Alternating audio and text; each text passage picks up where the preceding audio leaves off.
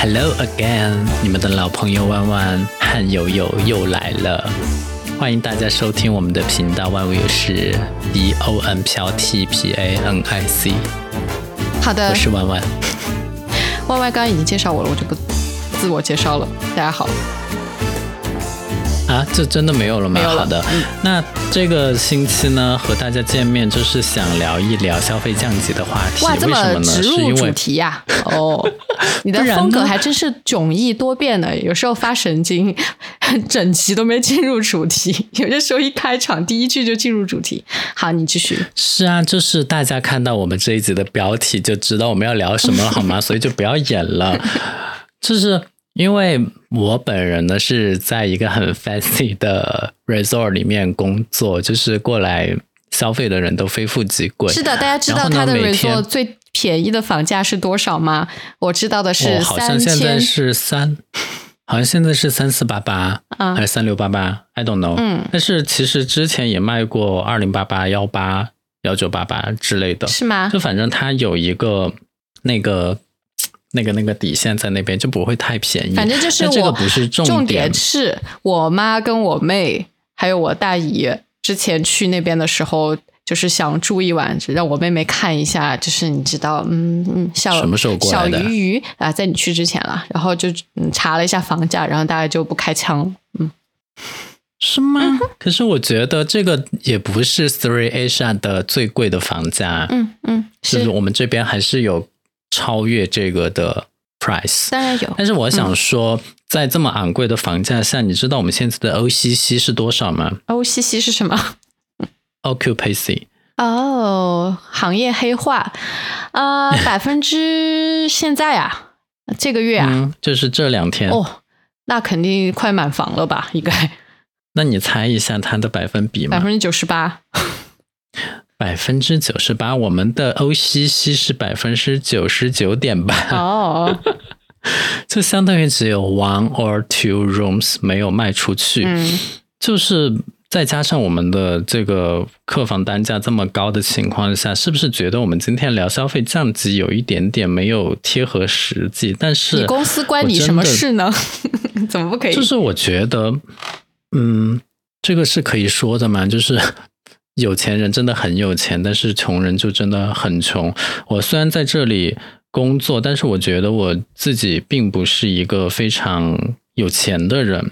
包括我其实上个月还是这个月稍早一点，哎，不重要这个时间，就是我接待了我一个 from 上海的朋友，他呃就是六月份来这儿玩，然后他之前第一次联系我的时候，因为我跟他讲说我可以帮你订折扣房，但是有些东西你要自己买，他答应的很干脆，然后就说自己买买买，然后。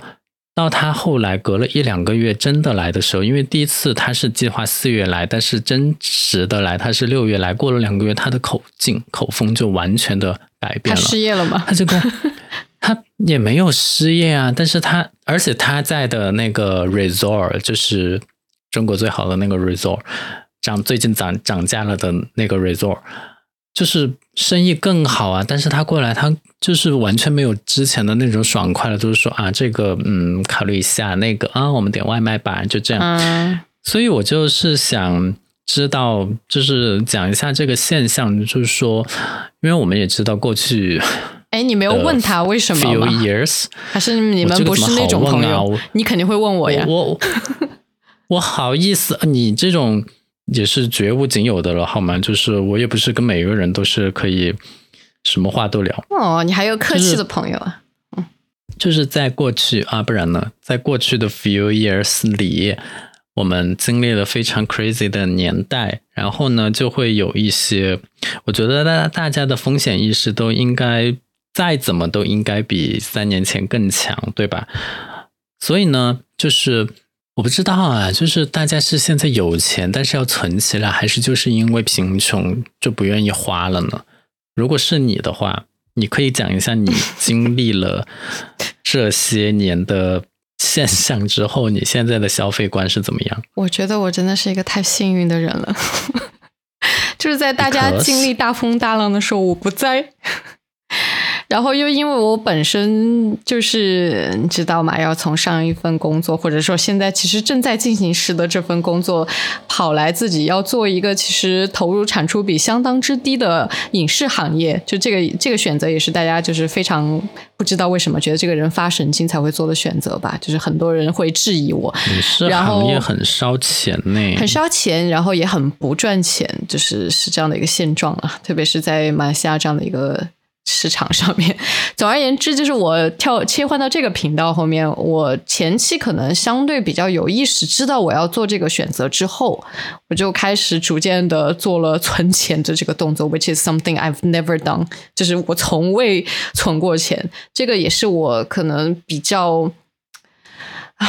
也不是站着说话不腰疼，就是我只真的是只能说我自己非常幸运，就是我家庭其实并不算富裕，但是我觉得在早些年代算是一个那个年代的中产家庭吧，就是至少说在我这一侧，我是蛮没有为钱操心过的。虽然说这个话听上去有一点好像就是很富裕的人才说得出来的这个话，就财富自由的人才会说得出来的话，但是因为我家的消费习惯本来就是有多少花多少，然后本身我。又不是一个爱做奢侈行为或者说购买奢侈品牌呃商品的人，所以我的钱怎么样都是够花的。我永远都觉得好像哎，我从未为钱操心过。我也希望说，可能接下来能够有一段没那么操心这个钱的阶段，因为我做到了一个这么贫穷的行业。所以我有意识的稍微就是开始存了一点点钱，所以我现在才可以坐在这里，就是好像，嗯，也不会说那么的，因为要赚钱，因为说没钱了，因为说要维持生存，所以去违心的去做一些可能我完全不喜欢的工作，就是现在属于这样的一个状态。所以我一直都说自己特别幸运，而且是在那几年，可能大家经历了 crazy years，crazy times。的时候，可能很多人经历了，我不知道下岗、失业，还是波折、薪资调整等等之之类的，包括生意失败，或者说怎样怎样的一些事情之后，我因为非常安全的躲在这样的就马来西亚这个这个这个小岛上面。然后也没有去跟着大家一起去在那艘船上经历这些大风大浪，所以我这边就是顶多一点点小风浪吧，就是顶多就是不能出门，然后可能自己关在屋子里面。嗯，看多看了一些就是电影电视剧，然后写了一写小写了一下剧本等等啊，就是做了一些这种户内的一些事情，就积攒了一些能力，积攒了一些小经验，这个样子。所以我其实是没有受太大的这个影响的，但就是因为我可能自己跳跃行业这件事情，确实是开始了我的存款，以及说好像要有一点点小理财的这么样的一些。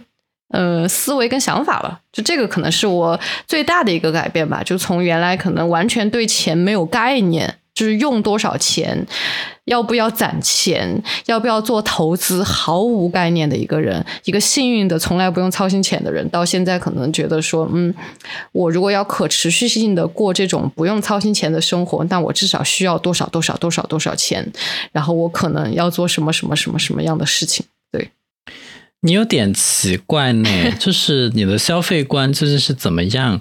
你又说自己不操心钱，然后现在又有存款，然后上次让你买一个播客用的麦克风，你又不买，你知道每次等你调试要等半天。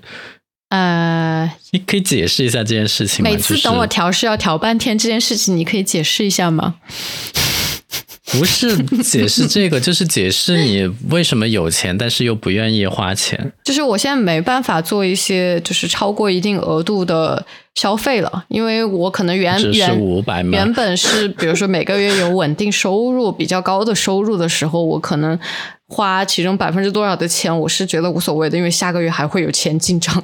但现在在没有一个可持续性的保障的时候，可能影视行业就是这样饥一顿饱一顿这样的情况下，从呃，当然我到现在也没有保过，从来没有保过，就是你会。知道未来可能没有收入来源的时候，你就会比较谨慎的去做一些花费。所以我现在其实本身我没有奢侈品消费习惯，我最大的消费可能就是在吃喝玩乐上面，或者一些精神性享受上面。这个之前我们也聊过，那我就适当去 cut off 一些，嗯，超过一定额度的购买行为，嗯，大概是这个样子。不买大件。对，唉，不过这一次你回成都，我跟你吃饭喝水倒是没有花过我自己一分钱，我还是挺开心的。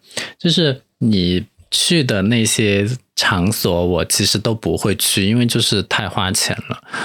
我之前因为经历过一段非常拮据的时期，因为我 there's no job unemployed，所以呢，就是呃，我怎么省钱呢？就是 我自己播客里面最火的那一集，就是讲 大家如何省省钱就 大家都特别有共鸣，是吗？对啊，就自己 DIY 一些呃吃的东西，然后包括火锅 sorry sorry，这种什么叫 DIY 吃的东西？不就是煮菜吗？做菜吧？什么叫 DIY 吃的东西？我还、我最近还在想着嗯怎么自己做豆瓣酱呢。好，你继续。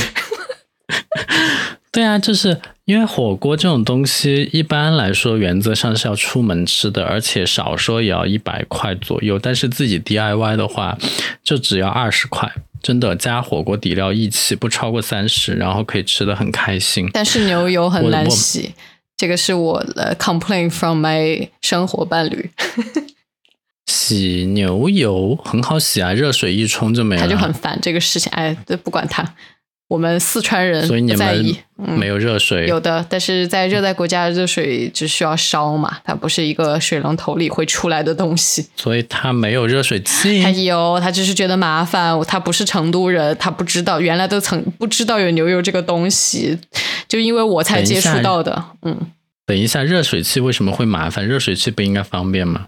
你打开龙头就有热不水。是哦，没有热水器去开热水是煮水，是要烧水才可以。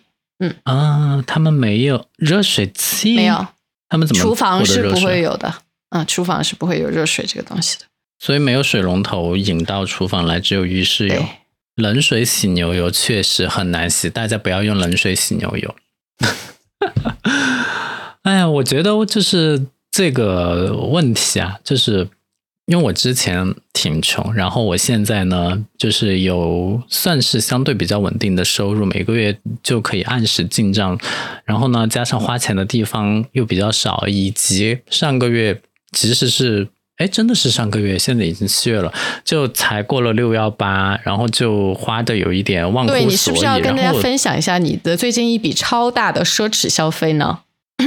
啊，超大嘛，都没有超过一万块。就是我买了一个镜头，好，分享完毕。这个镜头八千块，嗯，八千块算贵吗？八千块算贵，就是无论如何八千块都算贵。很多人一个月工资都没有八千块。是的，而且像我们这种 虽然我有还叫从从事影视行业的时候，呃的人，都不会去购买这种新兴的镜头，基本上就是在二手市场里面看一看。嗯，就是因为我这种刺激，就是让我回想起，哎，我为什么现在又变成这样了呢？就是过去的优良传统那种量入为出的优良传统，我就完全抛弃了嘛。所以我就觉得这样其实也不是特别的有必要。比如说镜头，为什么？就你可能会选择二手，但是我考虑就是也不一定非要买原厂，新的肯定还是要买新的，但是副厂的镜头相同效果的，它也会便宜很多啊，便宜个几千块。所以我觉得，就是我有一点点的埋怨自己，为什么又开始开启了那一个。我我并不认为这个是奢侈消费，好吗？你妈才是奢侈消费。是的，我妈又是那种是买一大堆外卖，哎，不是外卖，就是那个什么淘宝物品，然后就跟开开那个宝箱一样，开那个什么盲盒一样，就抱一大堆大小的盒子回来，然后哎，我都不记得我买了些什么，哈哈哈哈，然后我也只能这样，就这样的。就还蛮有意思，但是你曾经历史上你有拮据的时候吗？就一点都没有吗？包括你读书的时候，哎，我觉得我是一个非常的 flexible 的人，就是即使有可能我有一些时候是钱用完了。我记得有呃，我我在这个职场初期的时候，其实是经常就是到月底是钱用完的状态，但是我从来没有觉得自己拮据过。就是可能跟我心态有关系，也跟我实际所处的这个环境有关系。就是我是那种，好钱用完了啊，就哈哈哈，钱用完了，等着下个月再有钱吧。然后哈哈哈，没有钱了，哎，你今天请我吃饭吧。下个月就一定有钱吗？就是在工作的状态就是这个样子的，那个时候还在职场嘛。然后啊，没有钱了，就哎，那就不出去吃饭了，那你请我吃饭呀，啊。然后别的项目好像活动也不需要开支，然后那个时候还住在家里，也不需要不需要付房租，就真的就是嗯，心也大，然后人也幸运吧。我很羡慕你，因为我其实这种日子 现在讲起来好丢脸啊，就还蛮多的。就是我总是觉得钱不够花，然后我很早就拥有了信用卡，然后我就会。利用信用卡去超前消费，为其我现在觉得就是有点太超前。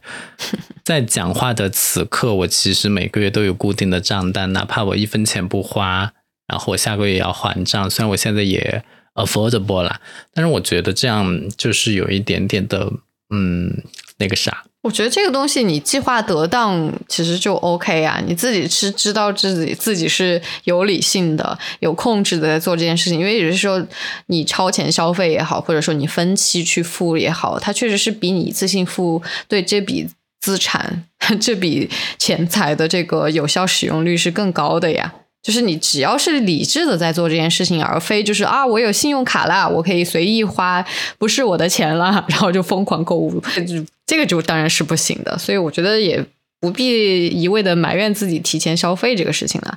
但是对于你的消费习惯，我是有些时候是有点存疑的，就是哎，这个人好像又挺省的哦，但在有些事情上面又挺愿意花钱的，哦，就是。很就是钱要花在刀刃上，像我买衣服，我就不会买很贵的衣服。我的衣服，我的我的衣柜就是优衣库，大家都是优衣库男孩。三样没有，P.S. 三样没有优衣库这件事情让我很愤怒。但是我其实我觉得优衣库就可以了，就是价廉物美。但是。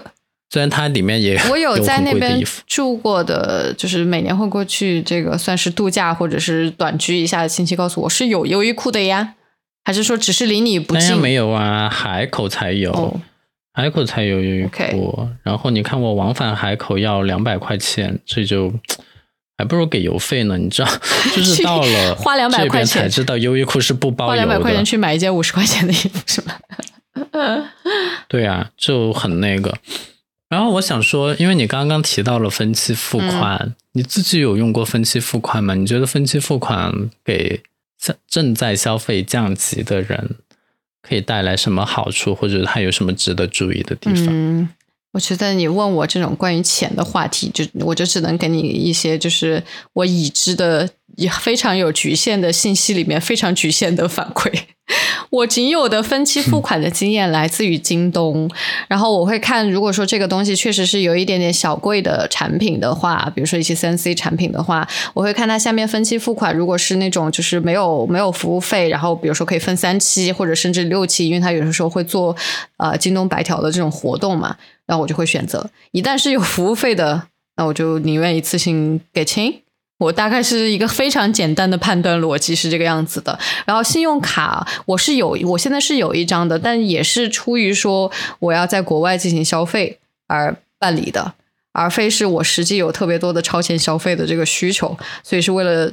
嗯，能在国外消费去办的一个东西，我也从来没有用过它的任何福利，然后折扣或者说它的一些任何任何就是，呃，我一个东西我买不起，我需要用信用卡里面的钱先去买这样的事情，所以我在前对钱虽然没什么概念，我也知道，因为我自己对钱没有概念，所以我更要去呃。防治自己打开一些可能磨合，就打开一些就是对，打开一些我可能会因为自己的无脑行为去产生一些风险的一些渠道。比如说我我之前就是完全不开信用卡的这么一个人啊。你分过最长的一期是多少多少期？应该我记得没错的是我之前的手机还是 iPad 还是什么？就是那个跟你一起购买的 iPad 吗？我有点忘了。哦，那那个我就记得十二期。可是你那一年里，你的心情都是怎么样呢？就是又要还钱了完全没有记得我换了十二期。就是反正每个月都在消费，然后就一起还。对我根本就忘了我有十二个月还钱这件事情，嗯，我也不会记账。那你不会觉得？那你不会觉得自己就像白嫖了一个 iPad 吗？就是反正当时也没有大额支出，你每个月也在还。我也没有这种侥幸心理，说啊我白嫖了也没有。我对钱财物品啊算是比较佛系，就是我的就是我的，不是我的就不是我的，我就还蛮看得开的。嗯。而且为什为什么当时要分期呢？仅仅是因为他免服务费，还是因为因为你给我的推荐？当时没有那么多钱。这个时候我就要给大家上一下课了，就是我觉得分期是这样的，就是哪怕结合今天我们消费降级的话题来讲，合理利用分期确实是可以稍微的维持自己的怎么说生活品质不要下降的那么的厉害，尤其是当苹果它出了新的手机、新的 iPad 就不要购买，不要追求这种潮流，不要就是。就是很难抑制住自己啊，然后这个时候就有一，所以你就是离时尚和潮流越来越远。像我这种时尚的弄潮儿，然后呢，就是要合理利用好。下去。我现在是跟大家讲分期付款的好处和他要注意的点，就是我觉得大家就是当你贫穷的时候。你可以用分期，但是不要去分太高的金额。其实分期付款它有一个稍好的地方是什么呢？就是因为现在很多商家他都有活动嘛，他就会推出免息分期的服务。为什么要免息分期？我一般都是极力的鼓励大家去用，是因为。银行的钱不用白不用，你直接比如说今天一个东西一千两百块钱，你直接付出去了，你拿到了这个东西，把它改变成为让银行帮你付这两百块钱，然后你享受了一个二十四期的分期，相当于你每个月只需要还五十块钱，第一个月你还五十块钱，你就还有一千一百五十块钱的代还资金，但是这个是你可以去随意支配的，你可以去用来。投资，你可以去用来做任何的事情，让它花到别的地方，或者说让它钱生钱。这样呢，你就利用这个时间差去获得了更多的钱。当然，前提是你有头脑啊，你有头脑去投资。就算你没有头脑投资，你就把这个钱放在一个固定的地方，让它有利息。嗯，对啊，它也是好的，就是。现在你如果什么都不记得，你记得一句话，就是现金一定要捏在手上才是最好的。现金一定要捏在手上，所以呢，免息分期一定要去用，而且这个就是银行在送钱。你知道，免息分期如果它不免息，它一般年化率都在百分之十以上，这就相当于其实你已经在钱生钱了。你见过现在哪个理财产品的年化率有百分之十以上？支付宝那个什么余额宝或者各种东西，年化率大概就百分之三吧。所以呢，这个就是一定要去用，但是它的限度在哪儿呢？就是你要控制数量。比如说我刚刚举的例子，一千二百块钱分二十四期，每个月才五十，是不是相当于一个一千二？比如说音响，比如说一个洗碗机，它就相当于送给你的，就像游泳一样，它就相当于送给你了一个 iPad。当然，iPad 没有那么便宜啊，我只是举个例子。但是呢，如果说你积累起来了，好比一个一万二千块钱的最贵的 iPhone，什么一 T 版的，可能还比这个，就反正价格差不多吧。你每个月要给五百块，然后这个时候你又去搞一些什么其他的音响啊、手机啊、镜头啊，导致你每个月分期都要给到八百、九百甚至一千，我觉得这个时候就要警惕了，因为这个就是一个无底洞，你还是需要控制一下。就是你分期的数量，你不要让它超过一个合理的限额。比如说每个月多给五十块钱，我会觉得是送。但是当你每个月你不买任何东西，你都要给到五百块甚至一千块的时候，这个就有点难受了。所以呢，我就觉得分期付款是把双刃剑。悠悠，你觉得呢？哦，你刚刚说这么多，不就是我自己总结出来简单朴素的，就是没有服务费的，就他能给多少期分期 就用多少期分期吗？不就是我刚刚说的吗？对，一定要分最大。但是我。你不要把我的努力的我以为你要跟大家讲一些经济学原理什么的，我还准备听一听。后面我就开始抠手指。这个是经济，这个是朴素简单的经济学原理啊。虽然我也不是经济专家，但是这个东西。我就再讲另外一个东西吧，就是就我加一句，我插一句，就是刚刚万万有一句说的对，就是你能握在自己手里，然后你能用握在自己手里的这笔钱去做一些有效的、任何有效的投资，呃，放在那里可能有一点非常 minimum 的利息也好，或者说你可以去买一些基金呃，当然这个投资有风险，就是投资需谨慎。呃，你会做一些有效的投资，都比你拿去给。到某一个消费品上面是来的这笔资金的这个有效使用率更高的，所以这个是一个简单朴素的 关于金钱的真理吧。嗯嗯，但是呢，我接下来就要给大家泼泼冷水。虽然说现金捏在手上是最好的，但是有一个东西不要去碰，那个是什么呢？那个就是现金分期，跟消费分期不一样啊。现金分期是什么？就是银行天天给你打电话让你去办的一个业务。银行没有给你打过电话吗？因为你在马来西亚，然后你那个中国手机号又不用。现金分期就是非常的恶心。它是什么东西呢？它就是银行硬要让你给你一笔钱让你去花，然后每个月来向你收钱。比如说，什么意思？我还是举刚刚的例子，银行要塞给你一万两千块钱，然后让你分二十四期，你每一个月还他哦，所以就是借贷嘛，再加上利息。但是借贷太难听了，借贷是贷款加利息，现金分期它是属于消费，它给的是手续费，给的不是利息，我就是换了一个说法的另外一种产品吗？的词。对，但是它的性质完全不一样。但是为什么这个东西不要办呢？就是因为这个的年化率可能比百分之十还高。就是你想啊，你如果说你特别需要用钱，你向某个熟人借五千块钱，然后你下个月还他，可能他你还是还五千块钱，然后外加请他吃一顿饭。但是你要搞给银行的话。哇，这个每个月的那个利息就可高了，而且是非常不合理的。比如说，还是刚刚的例子，一万两千块钱分二十四期，你每个月还五百，但是你其实每个月你都是按照一万二的那个利息来还。如果是百分之十的话，你每个月就还的是一百二，但是你其实每个月还给银行的，你每个月占用银行的资金是逐渐在。变少的，你第一个月还了五百之后，你只占用了它一万一千五。我数学不是很好，你们不要骗我。然后第二个月只剩了一万一，但是。你始终都是按照一万二在给利息，到最后一个月的时候，你只需要还五百，最后一个月还是按照一万二再给你算。对，我明白，这是银行很多产品经常有的一个 trick，一个轨迹吧。就是我不知道啊，因为我嗯，我自己是秉承着我不想去操心钱，呃，我不会去算这些东西，所以我尽量少去碰这些产品的这个思路来经营我的。财产，呃的这种思路下在做事情的，但是我想问的是，这些算法我不知道啊，就是任何一个产品给出来的时候，一个正常懂这个一些简单的这种银行产品的一些人，他都是能够算得出来的，还是说他银行就是为了欺骗这些可能不愿意去算，听上去好像诱人，就栽进去了这这部分无辜的人类吗？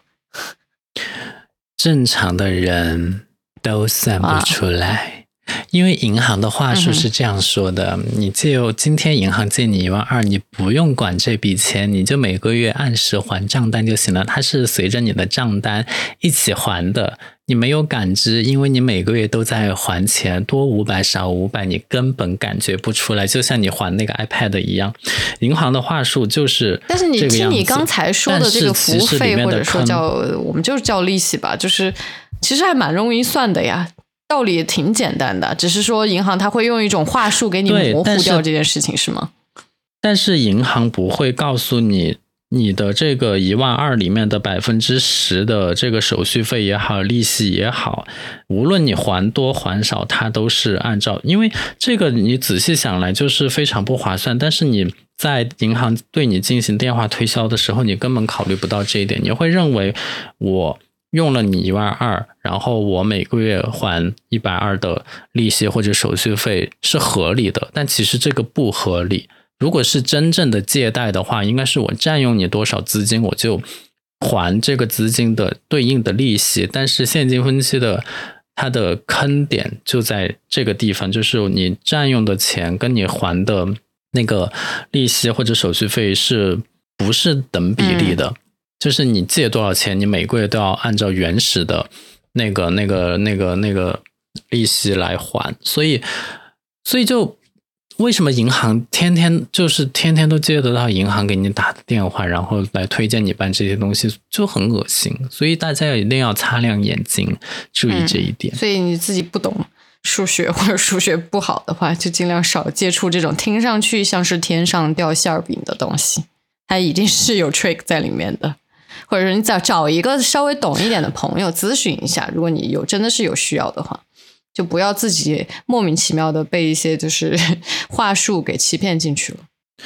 然后，如果说这一些你都还不知道的话，我提醒现在正在听播客的幸运的朋友，你听了我们的播客就会增长一些小见闻、小知识来保护自己。就是无论什么决定，都不要在电话里面做出。在我们国家，电话推销也是一种。正常的推销方式，但是它的缺点很明显，就是你没有任何其他的参考，你没有时间去上网查资料比对，你也没有机会去跟其他的产品横向比对。就是这个人跟你介绍这个产品说什么，然后你就只能听到这个东西，然后你就只有一个是或者否的选择，你没有机会去考虑，而且这个人还会一直在那边。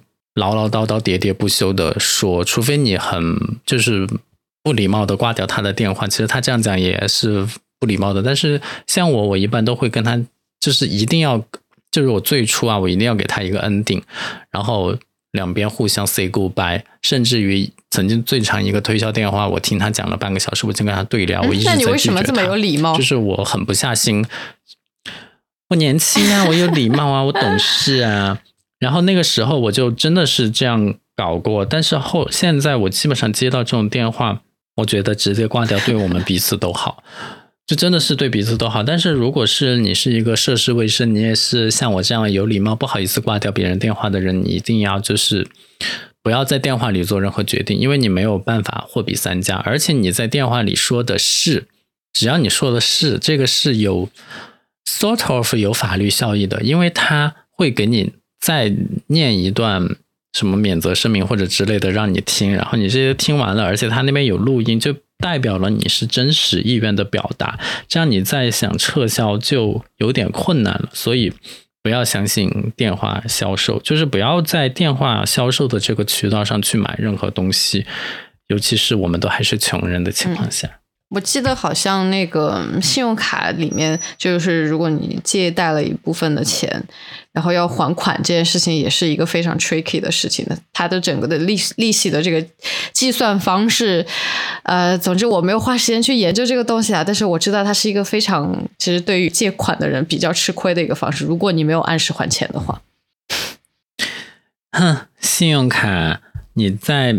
小智那从里面取钱的当日就会产生一笔手续费，然后每天都会有利息，利息大概是万分之五，而且是按月哦按日计复利，就是你借一万块钱，然后你每天有五万五块钱的利息，然后到第二天这个利息就变成了一万零五元，第三天就是复利的计算方式，利滚利它是按日计复利。对，所以信用卡如果说你。借一天、借两天就还好，但是如果你借久了，你真的，你还是去办一个现金分期吧，因为直接直接那个，如果你真的是需要花钱的话，就是你去找一个有优惠活动的现金分期，比你直接从里面提钱出来要好。但是你直接从里面拿钱出来呢，啊，这个呢，就是算还是算消费嘛，就是银行也喜欢你这样的人。你办现金分期，总的来说也是你需要缺钱，银行还是会有一点点的势利眼的。这个我想大家也知道。所以呢，所以呢，今天聊的这么多关于钱的问题啊，我就想在节目的最后再讲一讲。在我觉得我们大家应该都是有，就是有比现在更穷的时候，虽然那个穷的定义大家可能都不一样，以及听我们播客的朋友，我相信还是二十多岁的人比较多，就是年轻的弄潮儿会更多。那么我们有没有什么办法可以？告诉大家，在消费降级的这个大环境下，可以如何安然度过，或者说以后万一又有一些嗯的年代，大家要如何保护自己？你有没有什么建议和方法？开源吧，不要节流。没有啦，就是 可能啊，作为一个人生幸运儿，就是我真的是还没有特别遇到过需要。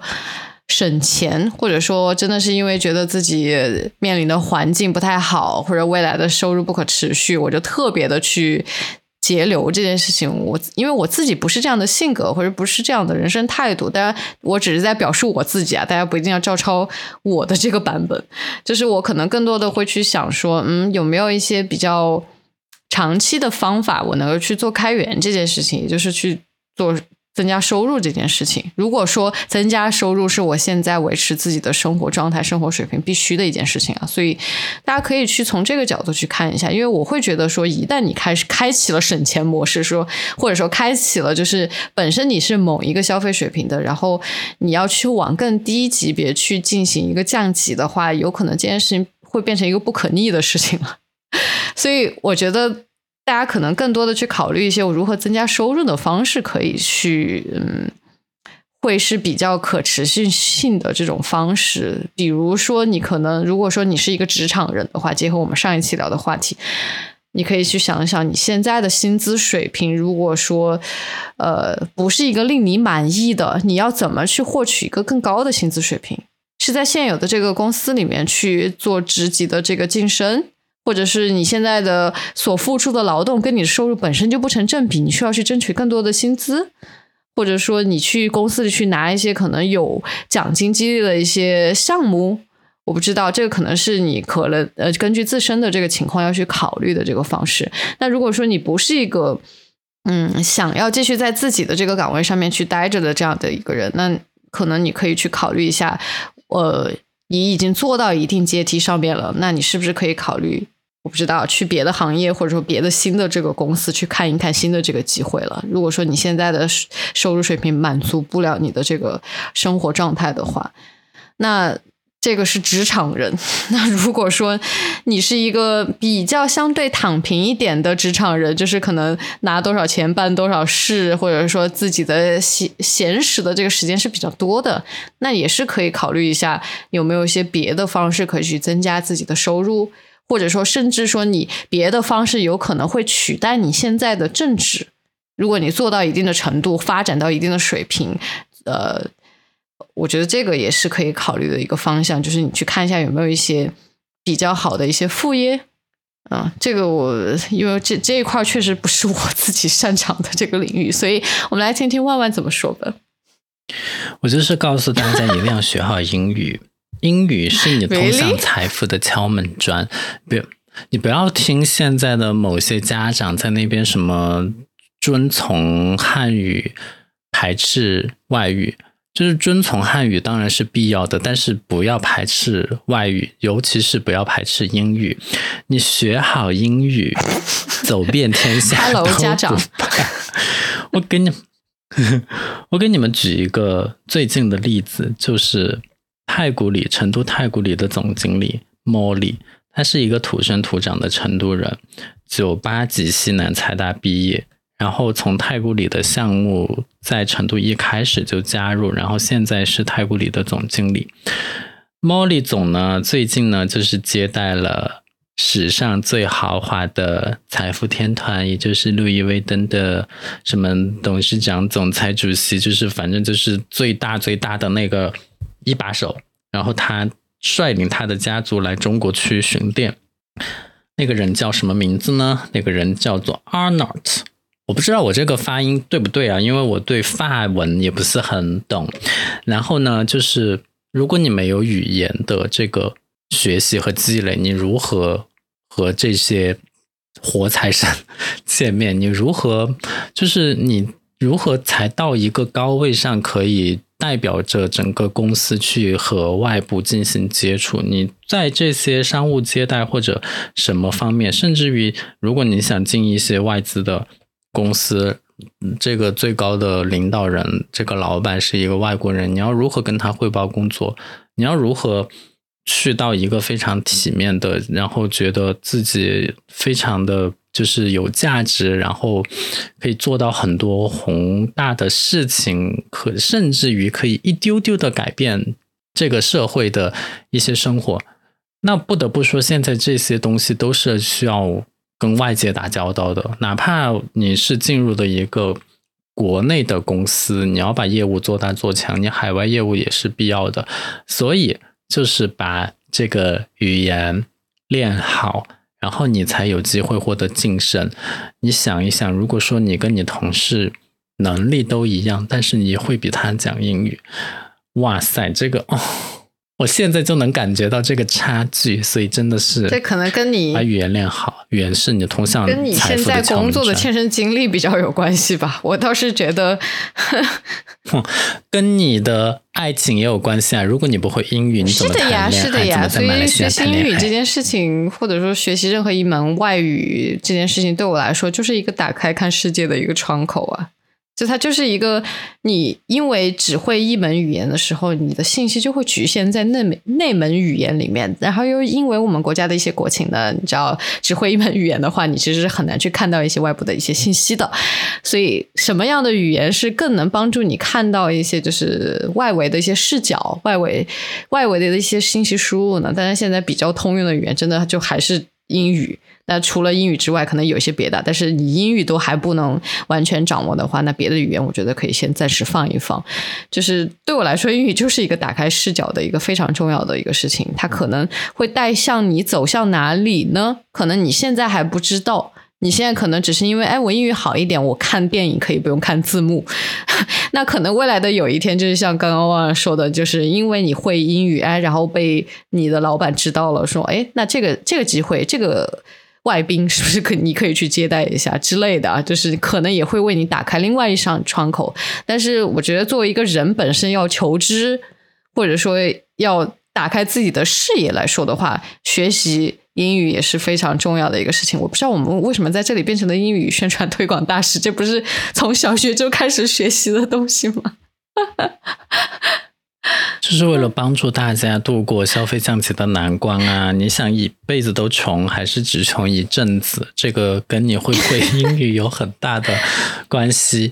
而且这个英语不是说你要练到很好的程度，你只要稍微会一些日常对话，你就已经非常的比别人好太多了。不是都有九年义务教育吗？会得到重用。很多人你也知道，大家上课的时候就喜欢在下面看小说。然后现在应该是玩手机吧，I don't know。然后另外一方面呢，我觉得就是还是要树立一个正确的金钱观。就是我其实虽然我自己挣的很少啊，但是我从来就不去羡慕别人的高工资。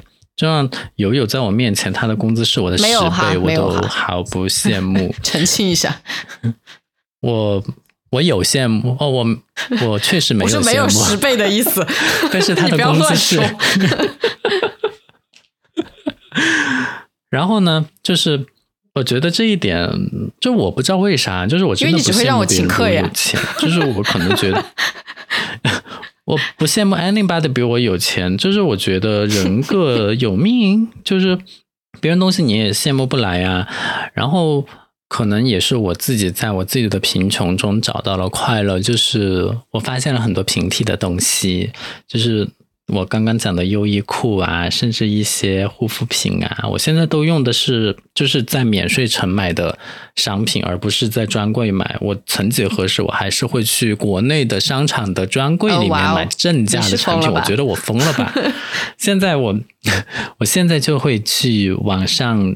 去免税城买，因为现在很多免税城它都不要你的离境的资质。这个时候就要隆重的推荐中免日上，请大家去小程序搜索中免日上。中免日上并没有给我们投广告，但是它真的很值得去访问，因为它会就是只是收很多钱获时间稍微长 那么一点点而已。我还是经过万万的推荐有使用过一次，虽然我也没有比过价，我也不知道我省了多少，但是嗯，万万说好，那应该是真的好吧？好，所以就是通过这些方式，可以在不怎么降低生活品质的条件下，然后通过平替，通过积蓄自己的能力，然后最后度过这个消费降级的浪潮。希望大家都能够比我富有，真的。所以你们要多听我的节目哦，我们的节目。不要忘了我，你干嘛？所以就这样吧。希望下个星期大家还能够再继续听我们的节 See 目。you next time 拜拜。拜。